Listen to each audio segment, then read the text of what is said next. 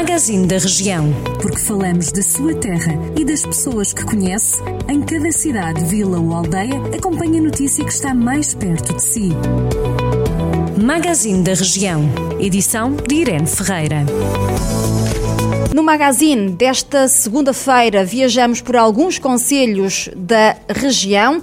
No que diz respeito a Carregal do Sal, digo-lhe que o Presidente da Câmara exigiu ao Governo celeridade no processo de requalificação e musealização da Casa do Passal, onde viveu Aristides de Sousa Mendes. Rogério Abrantes falou na cerimónia da assinatura do protocolo entre a Direção Regional de Cultura do Centro, o município de Carregal do Sal e a Fundação Aristides de Sousa Mendes. A Ministra da Cultura, que presidiu a assinatura, disse aos jornalistas a candidatura que foi iniciada em março foi concluída concluída em setembro, junto da Comissão de Coordenação e Desenvolvimento Regional, e neste momento a informação é que a CCDR está a analisar o processo.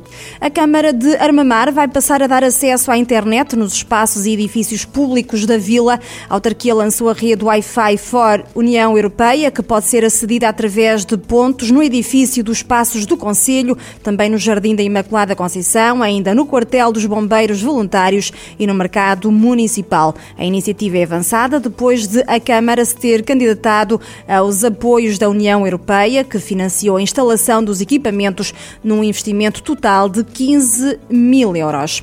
Cerca de 400 famílias do Conselho de Penalva do Castelo vão ser apoiadas pelo município. O objetivo passa por minimizar os efeitos da pandemia no que diz respeito às carências económicas. O valor mínimo atribuído é de 50 euros, valor que vai ser gasto no comércio comércio do Conselho.